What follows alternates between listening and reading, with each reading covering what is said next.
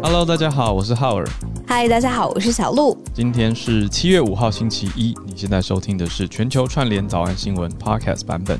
新的一周展开啦，同样的，我们在这里陪伴大家，我们就一起来听听今天全球新闻。星期一啦，大家好吗？对啊，七月的第一个星期一，大家早安，日子真的哦天哪七过得很月了快。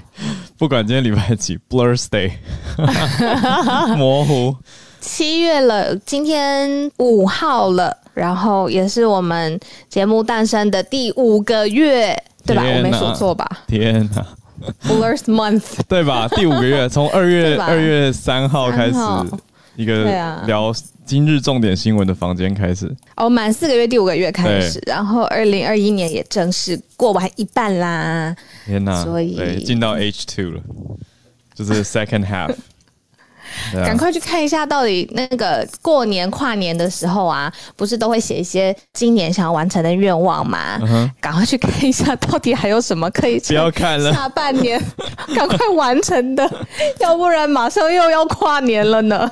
我觉得不用看啊，就留着啊。那在半年以后拿出来就说，哎、还可以用哎、哦，同一份，同一份，跨二零二二的。这样是不是太消极了？可是我有一个愿望、哎，哦跟我们全球串联早安有关。哦哦哦，我希望呢，二零二二跨年的时候啊，嗯我们已经有一个影像版本的全球串联，就是我们在影像上面播新闻，然后世界各地的朋友可以用影像加入我，还可以看得到当地城市的阳光。嗯，或晚上，或沙漠，就是都各种，都是影像哦，可以加入我们。对，你觉得有可。能吗？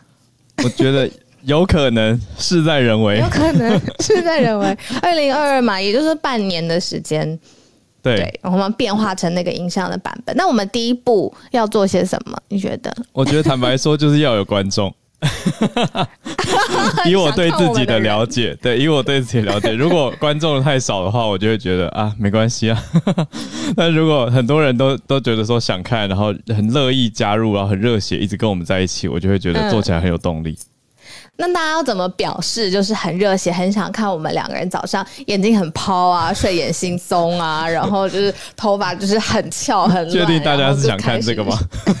慌乱的播新闻，然后呃，全世界的朋友加入，要怎么样才可以看到呢？好了好了，还是要公布了。啊天哪！真的要公布了，我刚刚胃缩紧。好，就是我们前一个礼拜还两个礼拜呢，真的是很慢哦。嗯跟大家提到，我们创了一个 YouTube 频道，后来发现非常好笑，因为我们完全没有上传任何影片，所以在 YouTube 上是完全搜寻不到的。不到，对 我们还有一个朋友，就是还截图说到底要怎么找到这个 YouTube 的频道，然后都发现搜出来一些不是我的，就是你的的其他的影片，根本没有我们自己的。现在呢，算是好消息吧，可以搜寻得到喽。所以大家只要在 YouTube 上搜寻，天哪，全球串联早安新闻，就找到了，可以搜寻全球串联早安新闻第一支影片，就会看到了。大家动作很快耶！现在五个订阅了，本来只有几个，你知道吗？本来只有我，两个啊，就你跟我、是你都还没订阅，你还没订阅，啊，太好笑了，只有我。有啊有，我刚刚订阅了，我刚哦刚有有，那那现在有。我，看到了之后就两个，现在二十五个，哎天哪，现在是可以 live 吗？好惊人哦！因为我现在一重新整理，哦，大家可以五十五。哎，真的耶，六十，谢谢你们，好夸张哦。谢谢谢谢大家，赶快来来来，我们那我们是不是要公布一个目标给大家一起来加油，帮我们宣传一下？既然我们两个需要一下大家的动力，而且大家的连接跟陪伴在一起，对我来说其实也是很重要很重要的。所以呢，我们开会想了一下，我们定了一个门槛，在这个门槛达到之前呢，我们还是会在 YouTube 上面做直播，但是呢，我们会用静态的照片，就是大家看不到我们睡眼惺忪、很很肿的眼睛 的那个部分。但是呢，一旦在 Facebook 上面，现在订阅人数超过两万个人，两万是不是给我个欢呼声，YouTube，YouTube，哦，是是是是 YouTube，有一个欢呼声，两万个人 YouTube 频道，两万个人订阅了之后，我们就每天开 live。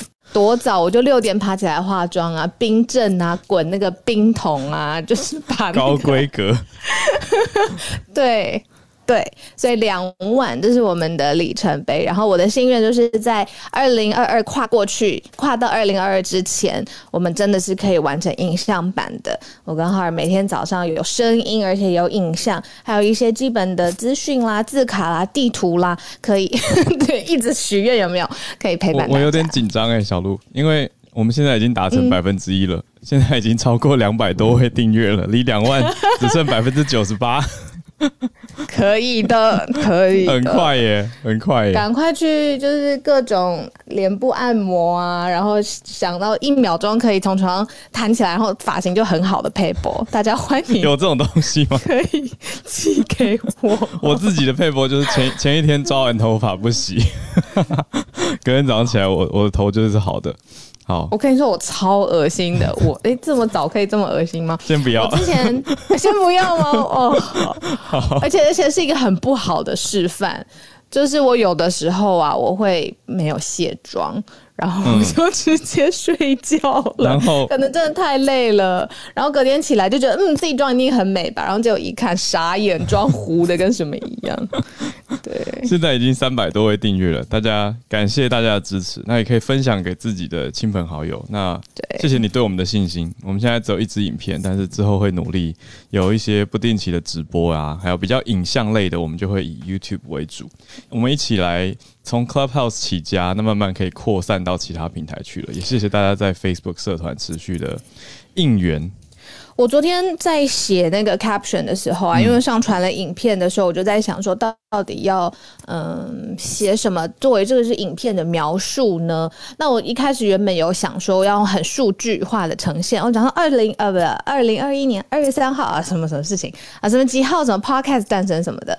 后来我就真的觉得哇，这个从一开始的一个 Clubhouse 上面的房间，然后真的衍生出很多，比如说我们现在有团队了，然后有 podcast 节目了，然后有很多支持我们，最重要的就是你们嘛，在听的观众们、听众们，所以是很感恩的一段旅程啦，希望可以持续走下去。对，谢谢。我最后再讲一下，是 YouTube，嗯，YouTube，因为有我刚刚一直说 Facebook 嘛，有有没有没有，因为有朋友私讯。Adrian 说：“哎，是 YouTube 还是 Facebook？” 我就说再讲一次是 YouTube。而且我们离两万之前，先帮大，先帮我们达到一个基本的门槛，好不好？我想到一个基本的，就是我从我从线上软体要直播到 YouTube 的话，它至少要一千个订阅者。要一千个订阅，好的，所以不远了。这个我们可以啊，这个我们应该现在三百一下就可以做到。大家帮忙一下，谢谢谢谢大家。所以现在其实是多平台都可以跟我们保持任何的管道上面的互动，比如说你很习惯用私讯，呃，私讯我或者是浩尔，这个我们会回，这个是没有问。那我们 Podcast 上面呢，我们有小额捐款，在上面呢也有不同的方式可以留言给我们。那现在全球串联早安新闻的 Facebook 社团也是持续欢迎大家来投稿啊，发表意见。那只是 YouTube 的 channel 是我们新开的一个呃另外一个旁枝散叶，另外一个支柱啦，就是希望接下来可以透过镜头跟大家。打招呼，没错，现在有四百多位朋友订阅了，谢谢你们，谢谢你们啦。好，那讲了这么多，我们就还是回到我们今天的新闻吧。我们今天会先从美国企业被俄罗斯骇客侵入开始哦，那讲到美国总统拜登生气了，再来讲到跟我们所在的台湾啊最紧密的关系是台湾跟美国的 TIFA 贸易谈话开始了。那有一些对话的看点，让我们一起来关注一下。再来是日本的这个比较难过的消息，是天灾酿成的土石流，嗯，现在的搜救状况等等。再来又是日本，好，冬奥倒数的期间呢，爆发出一个跟种族歧视有关的讨论，是禁用黑人泳帽啊，被人家批评。我们来关注了解一下。那一样到了八点三十分，我们会跟大家用全球串联的方式来读报一分钟，多多的交流。所以，美国的什么企业被俄国入侵了？这个这么谍报片的情节。嗯，而且拜登这一次蛮生气的，因为这次被入侵的规模蛮大的。他首先呢是一个美国的资讯科技业的龙头，呃，卡西亚，他呢遭到了骇客发动了一个叫 ransom。呃，software 勒索勒索团软体的攻击，这个意思就是，如果这个被勒索的这个企业啊，想要拿回他们的资料的主控权，或是不想资料外泄，就需要付出非常大的，可能是各种资源的成本，或者是直接是金钱的成本这样子。重点是这一家企业，它其实是呃资讯科技管理业嘛，那它遭到入侵之后，它旗下的所有的客户，其实它的客户就是美国非常大的，而且有一千。多家的企业，同时所有的资安都外泄了，也就是它是资安的龙头，但它被入侵了，但它旗下的客户的资料也因此呃遭到泄露。那后来有发现说，这个骇客呢其实就是位在俄罗斯，嗯，然后呃，然后他这个是就被定调是一个巨大而且毁灭的供应链的攻击，因为他就是在供应链的上游嘛，嗯，那。那个拜登真的很生气，他在七月三号的美国时间下令要进行全面的调查。他说，初步的想法呢，应该不是非俄罗斯政府下令的，政府下令应该不是。但是还不确定，所以他希望呢能够有一个全面的彻查，而且他希望就是这件事情要把矛头分清楚，到底是来自于俄罗斯自己的企业，还是其实是政府在背后主使，所以非常非常有可能从一个呃治安的问题演变成国安的问题，演变成外交的问题。我们之前台湾不是常常说治安就是国安吗？其实现在这个阶段真的。呃，很明显是这样，各式各样，我们所有的金流、呃，数据、资讯、战略，所有的东西其实都在云上、云端上，要一个很好的资讯保护。所以，这个来源到底是不是俄罗斯政府指使的，现在也变成了拜登他主要需要调查的对象。对，这影响很大耶。因为 Kaseya 虽然我们说是美国的公司，但是太多太多它的用户是在世界各地了。包括其中比较代表性的是瑞典的最大的连锁超市，叫做 Coop，C O O P。因为他们的资讯系统是跟 Kaseya 有所合作联动的，所以也算是受到攻击。那 Coop 的应对方法呢，还蛮。激烈的哦，他们全国有超过八百多家的实体店面，在七月三号的时候就先关起来，来避免资讯的问题，所以这个冲击是相当大的。所以我们可以看到，刚才小鹿讲的真的是很明确，看似是一个资讯攻击，可是它背后代表的是两个国家之间的一个尴尬跟纠纷。而且呢，在稍早，我们之前跟大家关心到的是，呃，拜登去跟。俄罗斯总统啊，Vladimir Putin，普丁他们见面的时候，其实就有讨论过资讯安全的事情了。他们上个月就提出对于这个问题的讨论。那现在呢，又发出这个事情，但还在调查啦，就不确定。可是我们就了解一下这个事情它的后续影响性。那再来第二则是台湾跟美国之间的 T 法的贸易谈判的对话内容，大家有哪些的关注要点跟细节？我们一起来看一下。也是一个后续的影响性，而且也是慢新闻的追踪，因为我们之前其实就预告了，这个其实是二零一六年停止的对话，隔了五年之后又重新开启的，呃，一次呃关于台美两边双方贸易之间的重要的商务谈话，到底有哪一些范畴是可以输入进口、可以合作、可以在各个呃进口出口的程序上面来做。呃，简化，那这个其实是对呃很多关系，尤其是呃对于出口的产业，那台湾又是以中小企业。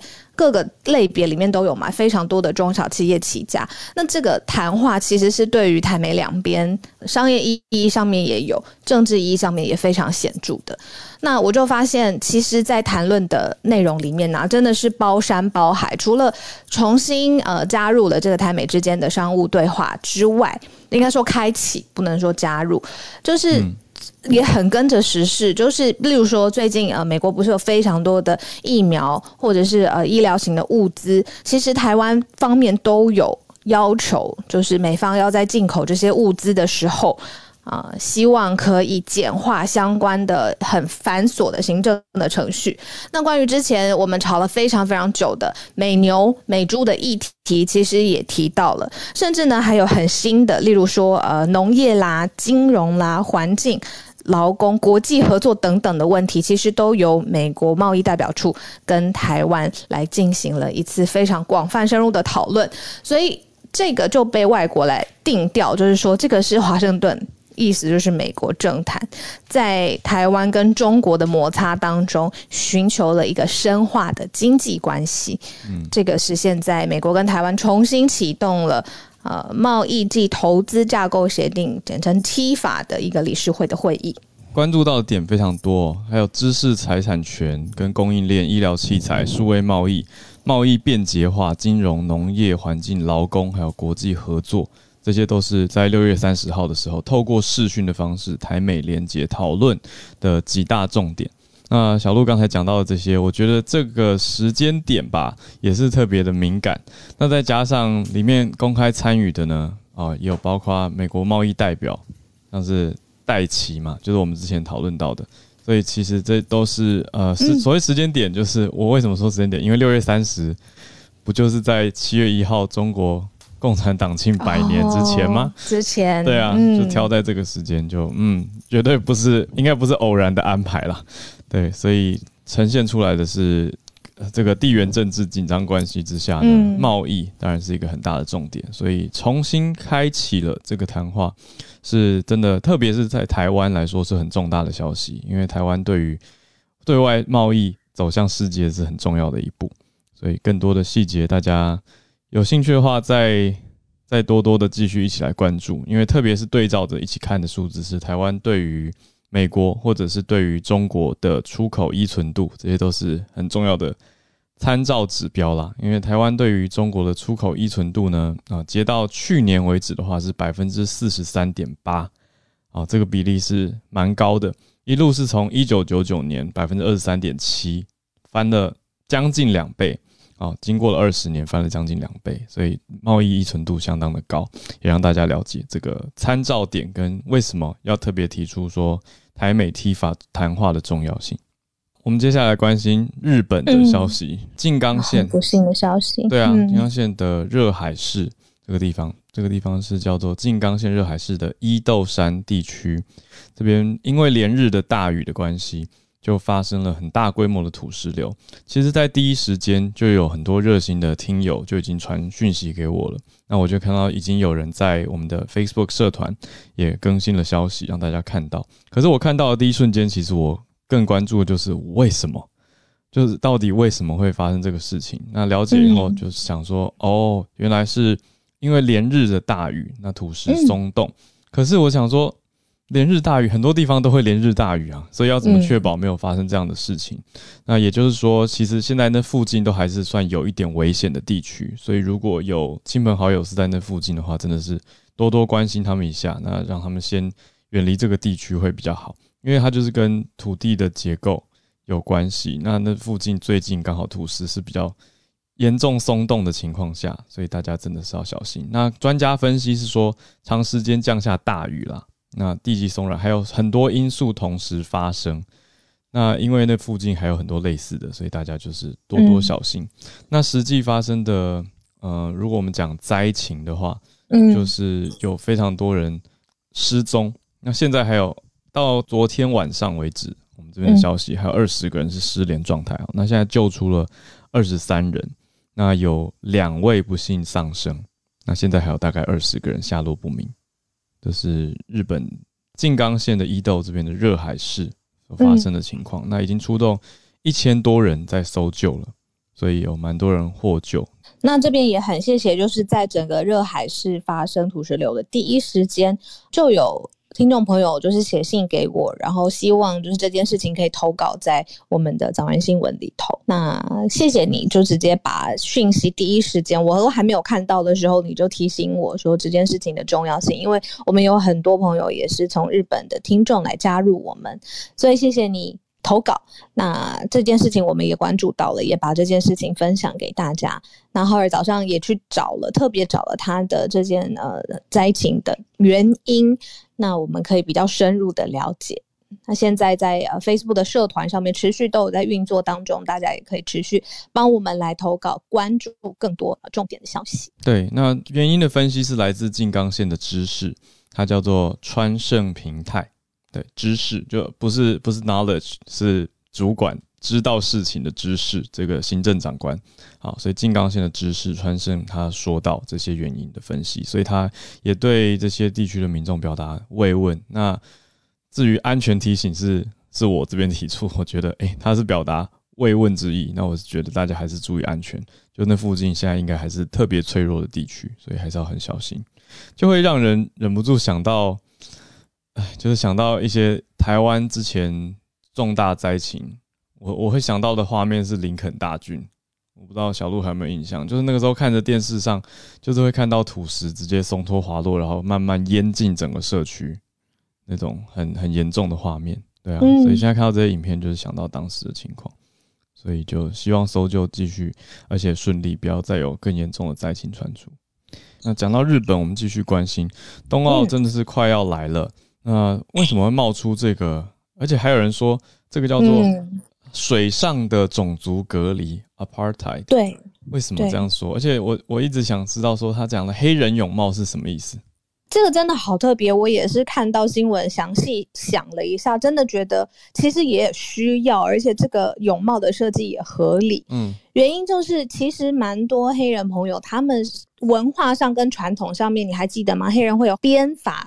辫子头就是会有很大的头发，然后那个就是他们的一个头发，对，很大的头。面，那体积比较大的发型，对。对，体积跟面积都很大的发型，因为因为编头发，所以会比较大一球。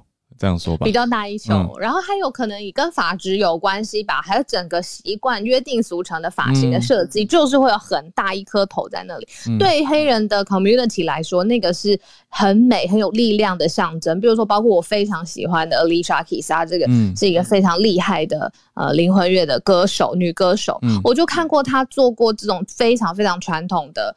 呃，黑人的头发的造型，我也觉得非常美丽。嗯，可是她放在游泳比赛当中，她需要设计出一种特别的泳帽，是可以包住这种大的辫子头，或是大的这种比较大型。对，其实要比较大顶诶，我没想过这个问题。对，然后他们就设计了黑人的 community 就设计了一种专用的泳帽，叫做 soul cap，灵魂帽。灵魂的这个字，soul cap，嗯，专门是替这种爆炸头或是辫子头设计的。嗯，因为其实真的说实在，一般的泳帽可能也对这种发型来说太小了，是很难塞进去头发里面。但没想到呢，国际游泳总会，呃，它的简称叫 FINA，F I N A，竟然他说这个。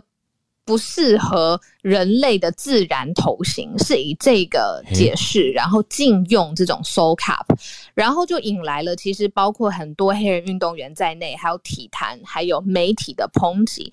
那刚才浩尔说的这种水上的种族隔离啊，这个种族隔离四个字用的很重，但是用的很重很重的媒体是美国华盛顿邮报 Washington Post 上面就直接有社论批评说，你怎么可以？这个国际游泳总会，你怎么可以决定什么是适合人类的自然头型的的的泳帽呢？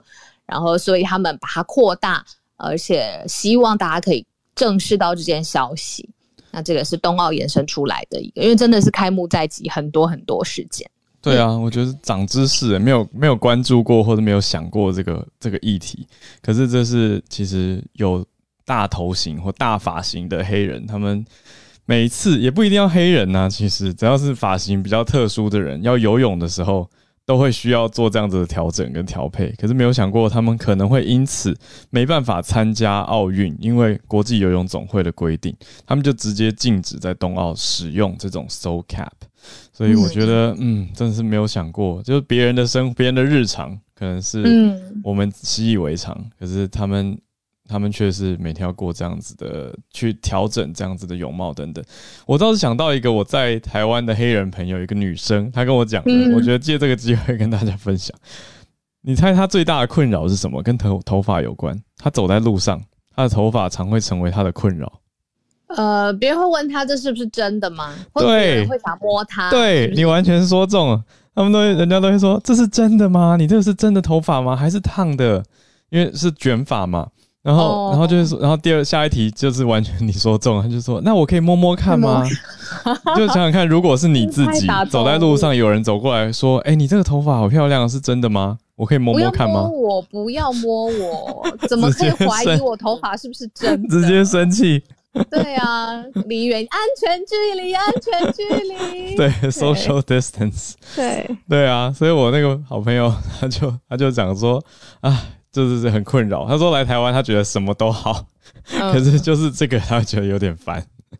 然后、哦、还有另外一个啦，另外一个就是因为她是黑人女生，所以大家都说你的牙齿好白哦，是真的吗？可是大家大家这个 这这一题是不会说可以可不可以摸摸看啦。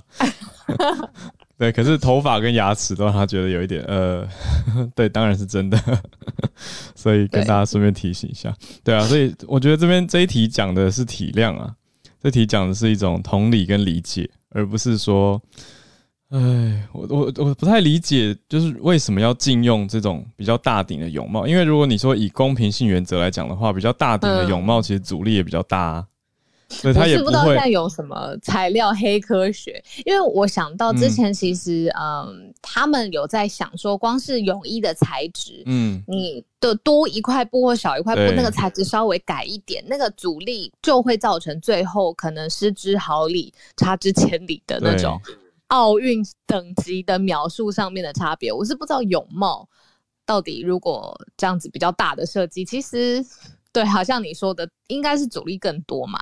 但是它或者是有一种特别针对这种状况设计的泳帽，不知道是不是因为有可能在公平性上面有疑虑。可是很很呃，这叫什么？ironic 的是，嗯这个 FINA 就是呃国际游泳总会，他们的目标啊，还有一个 slogan 啊，是在全世界推行。他们的 slogan 叫 “Swimming for all, Swimming for life”，哦，就是对。然后结果现在没想到是他们出来进这种泳帽。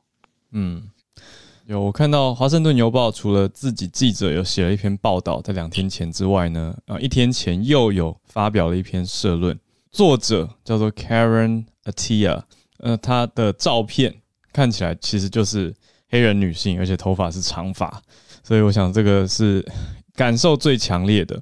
哦，那有有感受最强烈的人出来发声，我想这个也是很明白。那希望可以游泳总会会对这个有做一些调整。那这个题目，我们我们自己，哎、你应该会比我有感觉啊，你是长头发，因为我去游泳男生很简单啊，就是直接一个泳帽戴起来就好了。那那女孩子是不是都要发夹，还要塞头发？要塞头发。诶，刚才制作人刚嗯立刻神救援，把传送门丢给我，嗯就是说之前 FINA 就是国际游泳联盟联会真的有检讨禁止高科技泳衣耶，就是他们对于这个在游泳里面会使用到的各种。比如说衣服或者是泳帽，真的上面是会严格检讨，而且来修正条例的，不希望就是科技上面开开空门嘛，这叫什么？呃，哦，偷吃布，对或者是科技上面，对对对，走后门，嗯对对对，没错。因为之前就有一个什么鲨鱼衣增加它的浮力，结果没想到这个勇者狂破世界纪录，最后就被禁止了。真的是有点不公平啊！就是我穿的泳衣竟然帮助我游得更更省更快，可是嗯有点难，因为我想各家 各家运动品牌也会希望能够帮助运动员的表现，所以他们其实是一片好意。可是这种公平性原则就是要拿捏了，等于是如果过度不合理的助力，要不然就是所有人都穿同一个品牌，是不是？对，可能要这样，对啊，哎呦，真是，可是又不是每个人体型都都合，对不对？我就我就觉得这个公平性这件事是一直会持续有争议。那就想到我们前一阵子不是讲到说跨性别也是有公平性的争议，那这个希望都可以再找到更好的公平的讨论跟做法。那我们现在要开始全球串联的时间，就欢迎大家踊跃的举手，还有改上 bio。我想要先邀请 Cathy，、嗯因为呢，Cathy 她今天特别是要讲的是静冈县热海市的土石流。嗯，那有一个初步调查的原因，刚好跟我们今天盘整的很有关系。Cathy 早，你人在哪儿？我现在是在静冈，我是住在富士市，那么也是属于静冈县的东部地区，嗯就是跟热海市都同属东部地区。我们这边两天已经下了四百七十七米里，已经是整个七月一个月份的雨量。哎，可以不可以给我们一点，就是说视觉上面的描述？是会现在在路上面会积水吗？还是说，呃，比如说住家里面会有感觉到这种呃非常非常潮湿或者很不舒服的感觉？雨最大的那一天是星期五的晚上，那雨非常的大，就是都会听到，就是呃。因为他们就是如果一旦有避难指示，都会透过广播，那就是可是雨太大，其实广播也听得很难听清楚这样子。那我所所住的那个这个城市里面呢，我住的地方因为我靠海，所以其实基本上没有太大的淹水。可是呃，富士市的东部就是东部连接早金的那地方，因为他们那边本来就是地势比较低洼，所以有比较严重的淹水。就是我住的不 住的地方是这样子，不好意思，因为我第一次，所以有点紧张。不会不会，不会，我们在认真听。嗯，对啊，你们都还好吗？你们家那有没有在考虑要不要怎么做应应？因为看到这么严重的消息。对，这个是我今天想要跟大家分享的，因为就是目前今天早上的新闻，还有就是金刚县的热海市就是发现的那个土石流，那就是他们原本是原本的新闻是说有二十人的。失踪不明，那嗯，可是他们现在就是重新彻查，说根据他们的住民票，也就是所谓的呃住户的名册，然后去查说，因为有一百三十栋的那个受灾户，那里面有住两百一十五人，那他们现在就是去跟跟每一个人做联系做确认。那目前今天早上好像是呃今天早上是看到是一百一十三人，还没有办法联络到，那也找到了第三个罹难者这样子。谢谢更新消息。哦，住民票就是户口名簿的概念。嗯，户口名簿嘛，因因为户口名簿有点像是台湾的户籍的意思，但是住民票比较是你实际住在这里的人哦，居住实际居住资料。对对对对对。那现在目前早上的最新新闻是说，县的静冈县的目前的初步的调查是说，跟十五年前的住宅地的那个开发有关系，就是他们有。因为住宅地开发就必须要采伐那个森林，所以他们就采伐森林之后呢，那些土石堆积就堆积在那个上面。我那个 bio 的那个图片就是他们，就是他们认为是堆积的地方，然后从那边采土石流，整个这样子因为大雨的冲刷而滑下来。那这个对土石堆积有五点四万立方公尺。十年前的时候，其他公司就是他们有把这片土地买下来，然后还有指示，可是。显然就是还是有受到影响这样子，那但是现在静冈县的做法是说，呃，先确认好大家的平安，嗯，然后再做更进一步调查。那还有一些专门的评论家，就是也有提出说，还有另外一个质疑点，就是因为当初因为第二天的时候，其实雨量已经开始变小了，那其实他们根据气象局的。指示把避难指示维持在第三级，没有上升到第四级。第三级的话，就是说只有老人家是需要去避难场所避难这样子。嗯，那对，那他们就有质质疑这一点，说为什么当初没有提高到第四级这样？嗯，就是灾害程度跟警示其实不相符合，觉得说其实可以让大家更警戒一点，搞不好灾难会降降低一些。对，就是当初他们应该要根据那个 timing，然后去做一些指示的变动，但是很明显当初就是没有做这样的紧急的回应，所以才会导是是不是因为这样子也是一个原因，导致就是这么多人有这么大的灾难这样子。嗯，谢谢 Cathy。然后我们上来也很想关心你，就是希望你跟你的家人还有你身边的朋友，在这一串的时间里面，嗯，都小心注意安全。嗯，谢谢，我们都很好，谢谢。好，我们是不是回来？瑞瑞，嗨，早安。我这边的这个新闻应该是这几天刚刚发生的，然后这个周末刚刚发生了。就 title 的话，这个是一篇《华尔街日华尔街时报》的那个新闻，叫“刚上市几天，中国监管机构”。就对滴滴出行启动了那个网络安全审查。嗯，它的完整的 title 应该是中国网约车巨头有中国 Uber 之称的那个滴滴出行。对，刚在美国纳斯达克的股票交易所上市三天，就被中国官方以危害国家安全为名展开全面网全面调查。目前的那个 APP 被全网下架了，已经。所以说是在美国上市，可是在中国被彻查。是的，然后不是，可是滴滴已经在中国这么久了，而且这么大，为什么忽然之间上市之后就被处罚？这个具体的情况我们也不是特别的清楚，因为他在今年六月十七号的时候，中国官方以反垄断为名，已经对那个滴滴开始了一轮呃调查了，然后但是好像反垄断 没有调查出来，他竟然调查出来很那个反国家安全。然后这个我不知道逻辑在哪里。然后我给大家分享几组数据吧，就知道一下大概滴滴在中国的水平。滴滴的全球活跃用户约为四点九三亿人，然后每年的活跃司对每年活跃司机约为一千五百万，日均交易呃额在四千一百万人民币左右。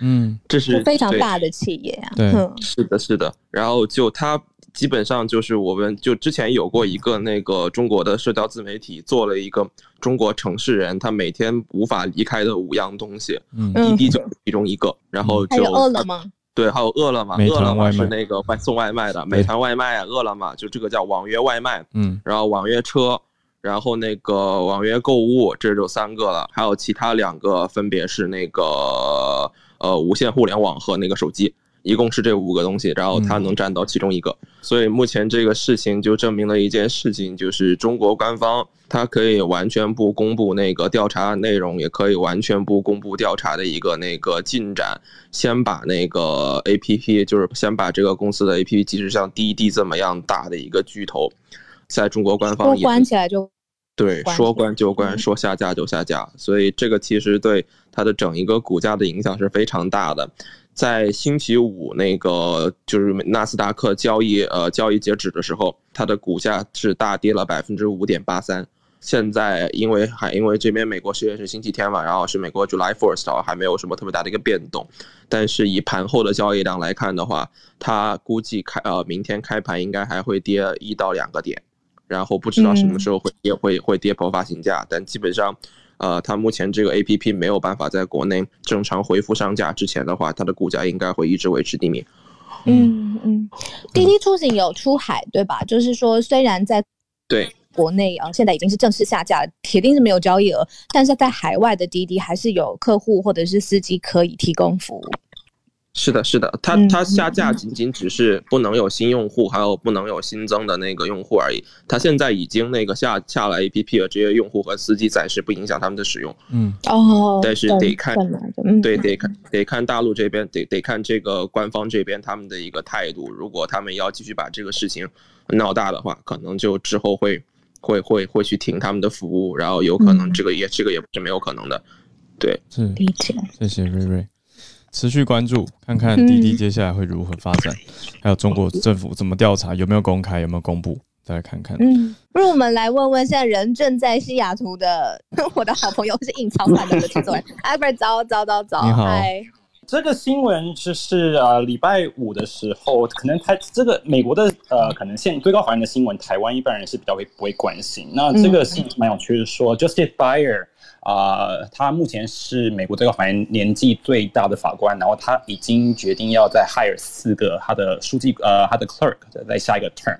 那就代表说呃他没有预期在最近要退休。那目前因为美国最高法院目前是所谓的六比三一个自由派跟保守派的一个一个比例的呃那个 division，那所以很多人很担心，假设 Bayer 像 Ginsburg 那样子，就是在工作的时候挂掉的话，那有没有可能之后呃其中选举过之后，假设民主党没有赢到一定的席次的话，有可能他们就没有办法去控制呃。去就是在法院这个部分有更多的这个可以 control，让比较 progressive 的声音可以进来这样子。嗯，诶，你刚刚说六比三，应该是呃保守是六吧，对吧？啊、对，保守是目前是保守是六，保对，守六，然后然后这个人他是自由派的大法官，对他是自由派的，然后现在保守派的话就是有呃三位女性大法官，呃 Barry 是最近的一位，不过他也是 Donald Trump 的呃带进去的。那另外两位的话，就 Sotomayor 跟呃 Keegan 啊、是所谓的就是呃自由派的法官，然后另外六位的话就是呃五位呃男士跟一位女士 Barry 这样子。嗯嗯嗯。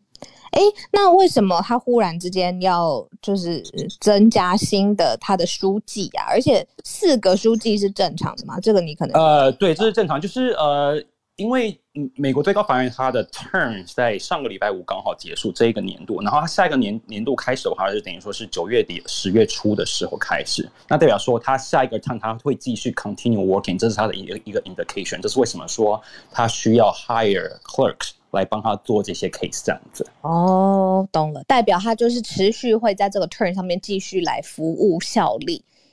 对，但是目前其实就是，尤其是民主党，尤其是 Progressive 这边的话，有非常大的压力，希望说他能在 Biden 还能控制，就是民主党还他们还有一定的优势的时候，可以他可以下来，这样子他可以确保说他可以呃 appoint 另外一个。就是也是自由派的大法官来接接待接替这个位置。那目前倾向是要考虑，就是 appoint 一个可能是非裔的呃女性的大法官来接任这个位置。谢谢 Albert。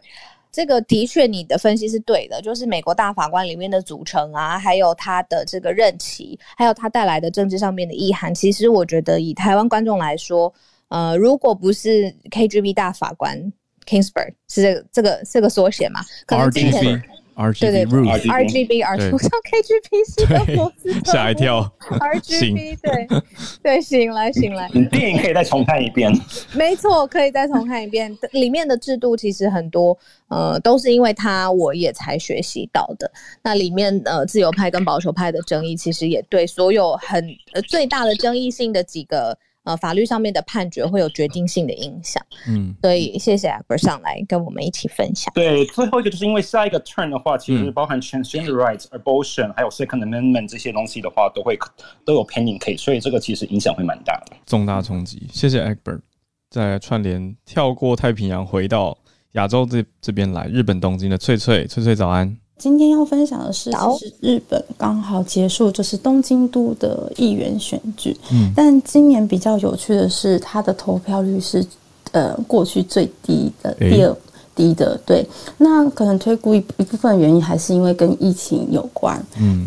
哎，但是在这边其实真的要比较注意的事情，就是其实这一次的选举之中，原本都是第一大党的，呃，我们叫做都民 First，呃，小池百合子，他的政党从去年的四十五席次下降到今年变成三十一席次。那原因其实很明显，当然就是因为就是现在疫情啊，还有东京奥运。但是在这边其实，因为他们是属于东京都的，呃，政党。所以他们其实并不会对接下来的国会议员选举造成任何的嗯改变，但这边比较忧心的就是，因为这一次的那个嗯执政党就是那个自民党，他们说因为那个就是小池他本身的那个。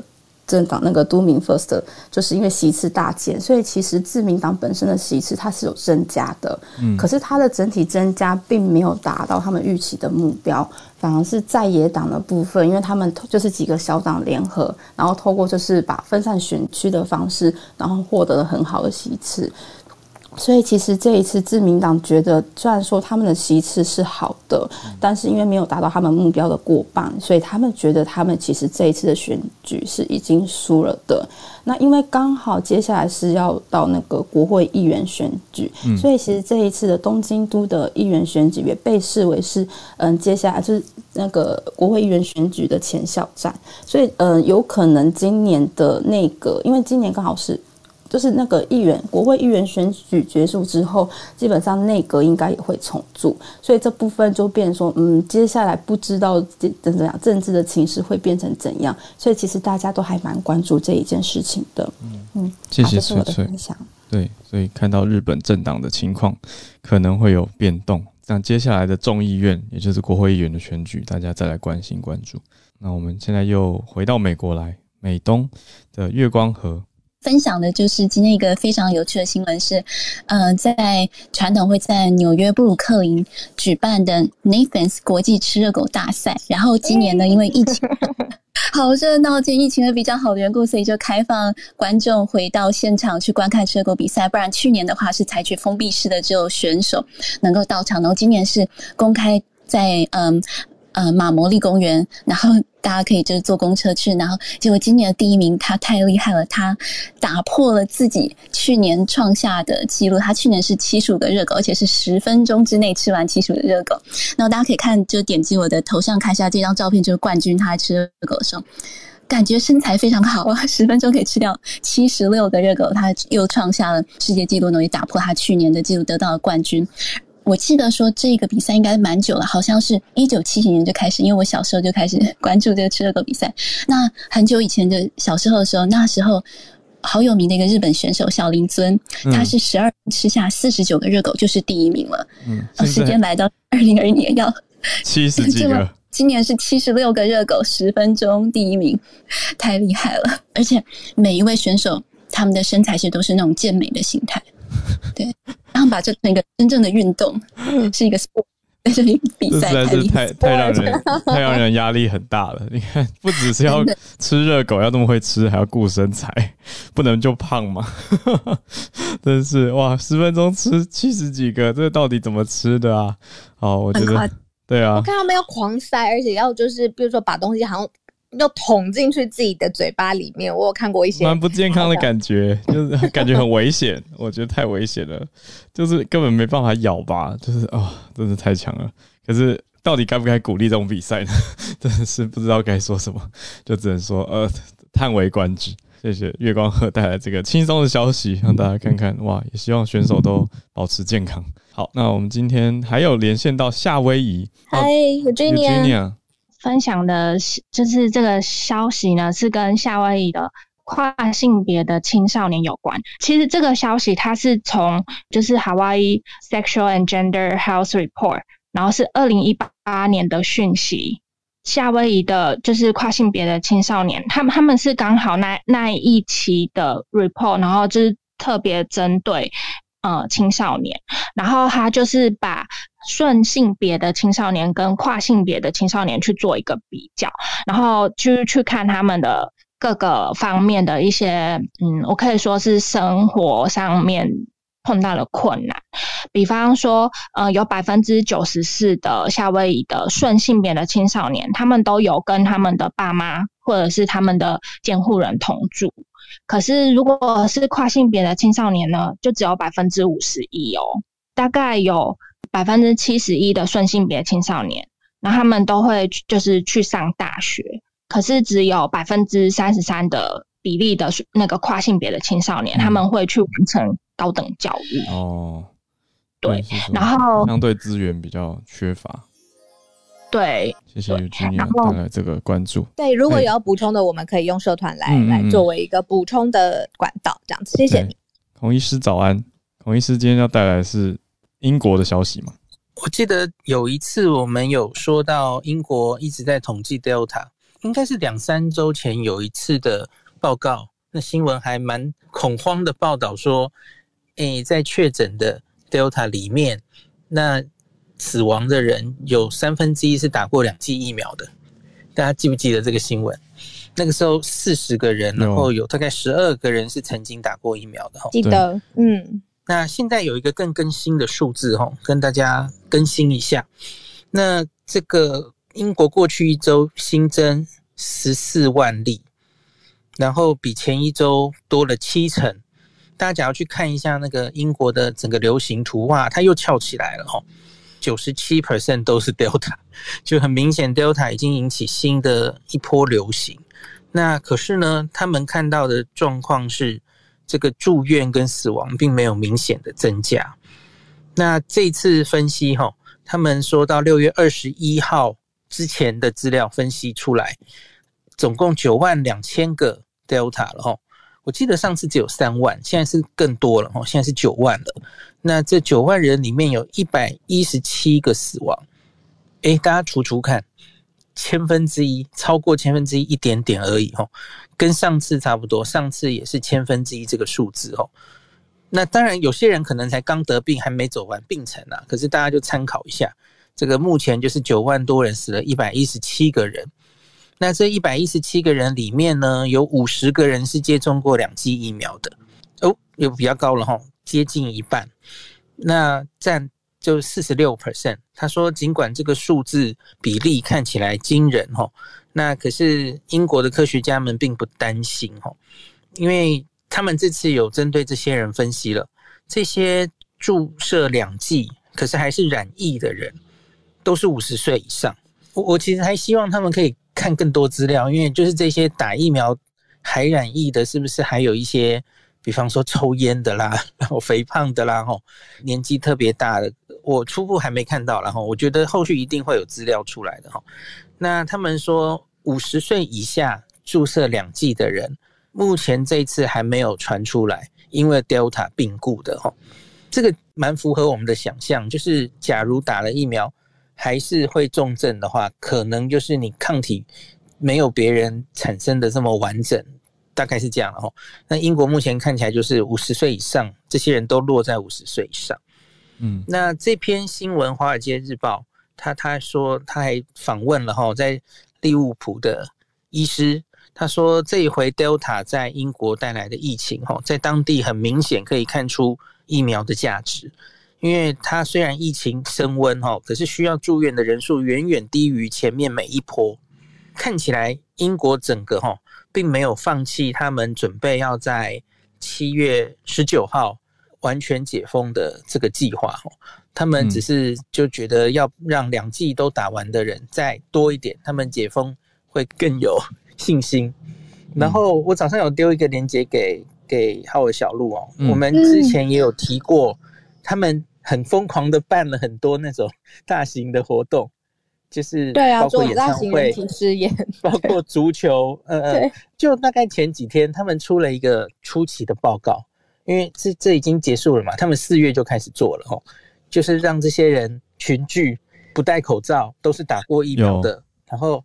去进去前、进去后、举办前后都要测 PCR 等等。所以现在追踪出来了。对他们的追踪就是发生非常非常零星的感染，没有群聚，就是他们已经累积应该是上万人参加这些，接近十万人参加这些大大小小的活动，他们只抓到零星的，好像二十三十个感染这样子。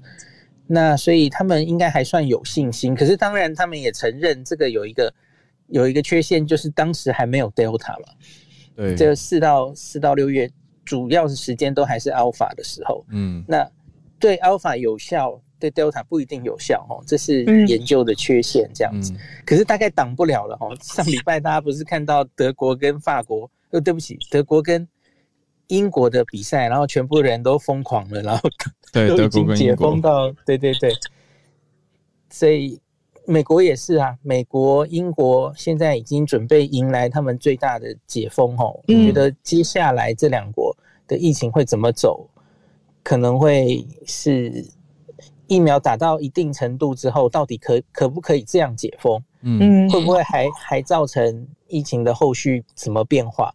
案例虽多，可是假如疫苗一定的施打下就可以让重症不是那么多的话，也许我们真的就不需要。把这个病继续当成毒蛇猛兽了哈，像新加坡好像已经有点类似这样了哈。对啊，新加坡已经开放弃清零，然后他们主要就是觉得疫苗打起来，检查继续做，然后反正让重症不会这么多。对啊，对对对，正常生活就等于就是把它视为就是一个一般的疾病，也不用逐例通报了的这种方向了哈。嗯，那我觉得假如真的英国。美国开放之后，也是看到这种现象，我觉得可能搞不好他们就会有一个官方的声明，类似新加坡一样。新加坡的疫苗覆盖率很高呀，我想这是一个很大的重点，最高的，亚洲最高。但我们台湾现在就是想打还打不到，我现在没错，对啊，他们的解封当然是看未来我们打上去之后，我们可以怎么解封，跟我们现在是，我们现在不太一样，过去人家一年的时候。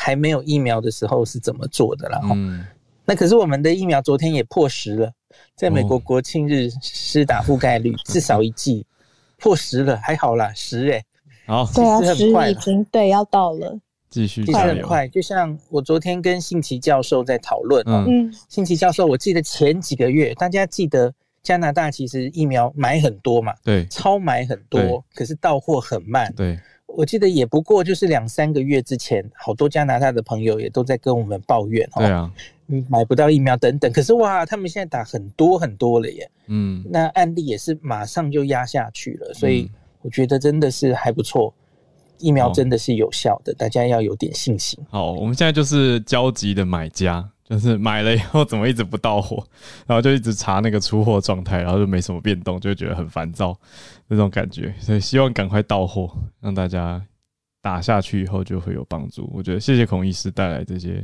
消息，我们也一起看国际呃疫情的局势跟疫苗的帮助，现在很显著的疫苗就是有办法帮助大家，特别是就算是针对 Delta，针对重症跟死亡率也有帮助，对不对？就是能够减少这些状况，所以很谢谢医师。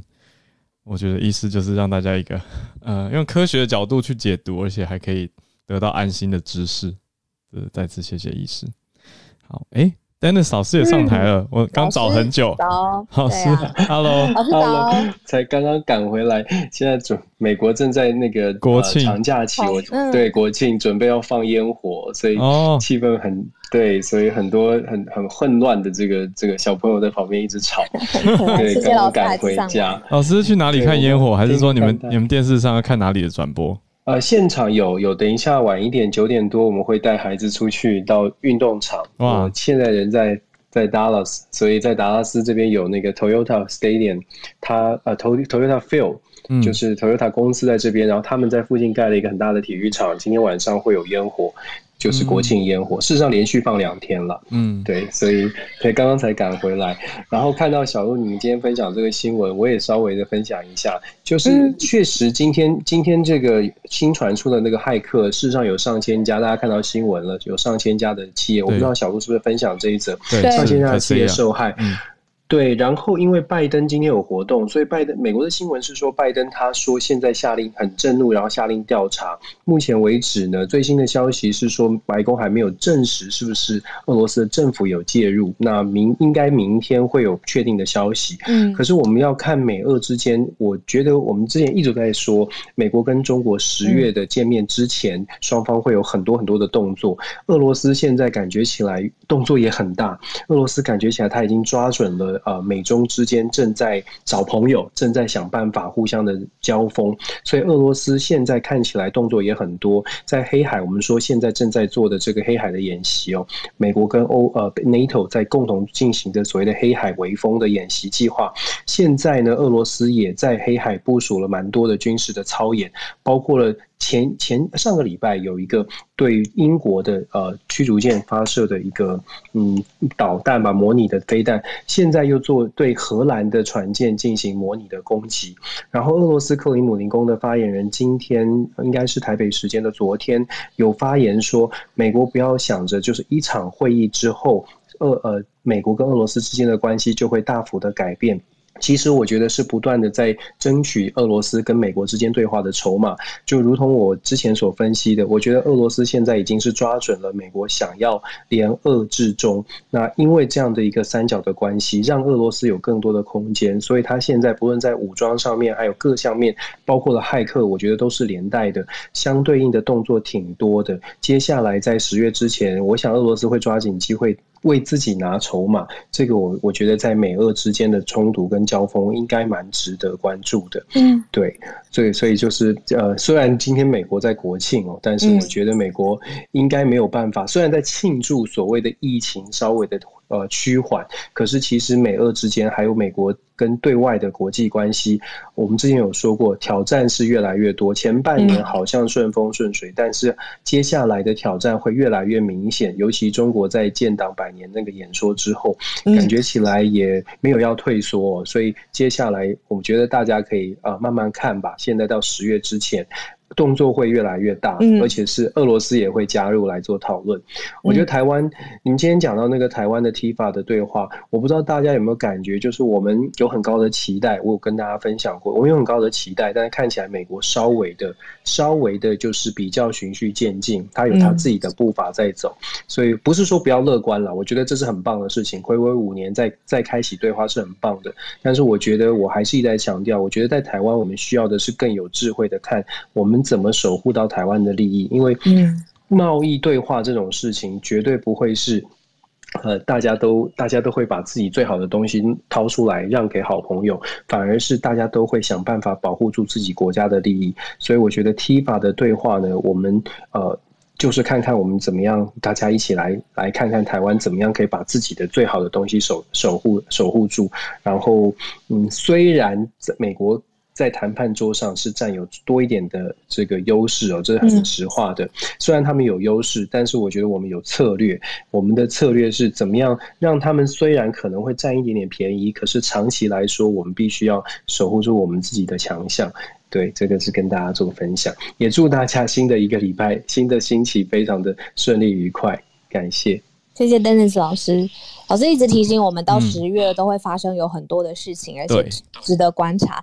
那我至少很安心，是我知道至少十月那个时候，不知道我们 YouTube channel 会多少人订阅了，但是那 之前 Dennis 老师都会常常在，而且。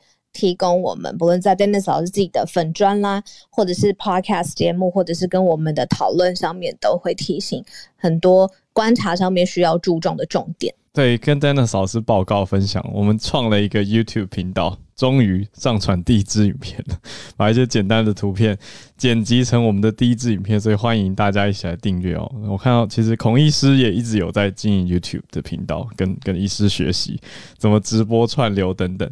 好，然后呢，我刚刚重新上去看了一下，我们刚刚一开始不是跟大家说数字来到四百多位吗？四百对啊，现在掉下来耶。就直接掉到两百。T 的专家就是两百零八哎，我觉得是我们我们订阅的速度太快，然后被当成恶意灌水城市了，所以刚刚被砍到一百多，然后现在大家又帮忙救火，现在来到两百零八，所以请大家帮忙到我们的脸书社团就可以看到连接了，已经有一些朋友也贴了，我刚刚也贴了，好连到 YouTube 全球串联早安新闻。如果直接搜寻的话，搜寻全球串联早安新闻，或是第一支影片，这样就可以找到我们。那现在两到来到两百二十七位订阅，所以请大家帮我们一个忙，一起来冲！我觉得先至少突破一千吧，那我们就可以一千就可以串流了嘛？对，就可以串流了。那再来的目标是两万，就可以大家看我们早上的早安幕后。压力大，像一我知道的，呃，孔医师跟 Dennis 老师身上有的这些手边有的镜头啊，是直接可以跟我们就我们四个人至少就是现在就可以做影像了。是拖拖下水的概念吗？偏偏就是要等大家订阅两万之后，我们就会开启这个镜头模式。等一下，可是我想孔医师跟 Dennis 老师他们他们没答应，对他们没有答应，就不管了，不管了，在三一起来，一起来，就是先决。一起来，我们要跟企鹅串流。